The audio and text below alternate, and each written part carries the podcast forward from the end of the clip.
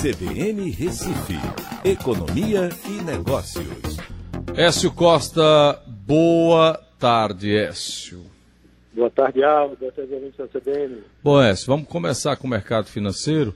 O dólar deu uma queda danada, o, o euro subindo um pouquinho agora, mas... e a bolsa, depois de uma reação boa, cai um pouquinho, né, Écio? É, Aldo. Uh, a Bolsa hoje testou os 80 mil pontos, né? tocou umas duas vezes nesses 80 mil pontos, caiu, subiu e caiu novamente.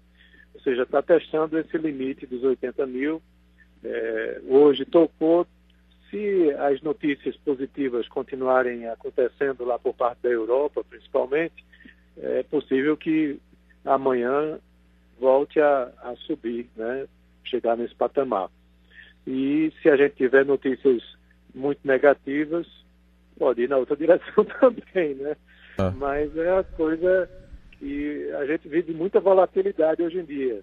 É, as notícias mais negativas aconteceram na semana, nas semanas passadas e agora a gente está começando a ver esses países da Europa saindo é, da pandemia. Os dados do emprego lá nos Estados Unidos foram ruins, que aí contribuíram também para que é, essa aceleração é, da, de crescimento da, da, Bolsa hoje perdesse força.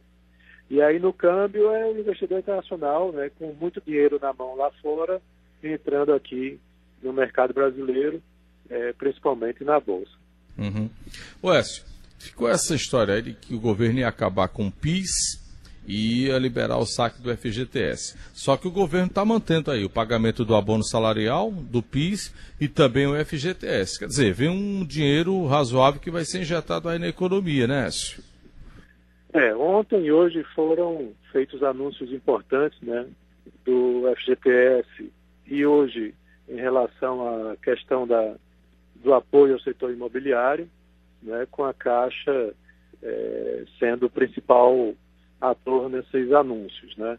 Então, é, você tem aí a disponibilidade de R$ 1.045 a partir de 16 de junho para os trabalhadores na ativa e que não estão na ativa, e esses recursos virão também do, do PIS-PASEP, que está sendo extinto e transferido aí 21 bilhões para o Fundo de Garantia.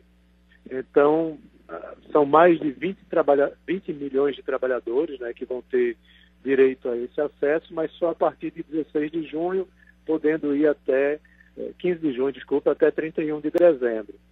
Né? Então vai injetar aí algo em torno de 34 bilhões de reais na economia, né? E vai zerar até muitas das contas desses trabalhadores. Mas é aquela coisa, o dinheiro está lá parado. E a gente está passando por um momento de aumento de desemprego, queda de renda, essas pessoas precisam ter recursos né, disponíveis, além daqueles R$ 1.800 que vão ser disponibilizados até o final de maio.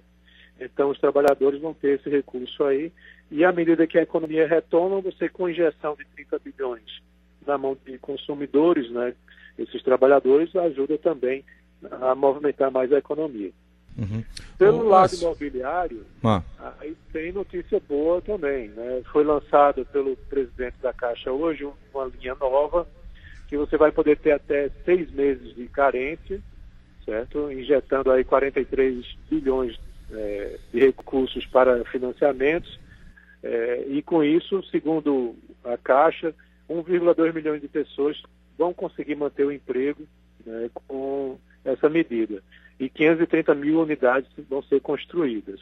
É, a medida não é só lançar esse financiamento, né? eles também a, apresentaram cerca de 10 medidas que vão ajudar o próprio setor imobiliário, com postergação de prazo de início de obras e postergação também de pagamentos é, do, é, do construtor para a caixa dos financiamentos que eles tomaram.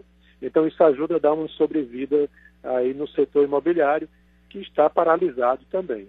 Muito bom. Écio, até amanhã, Écio.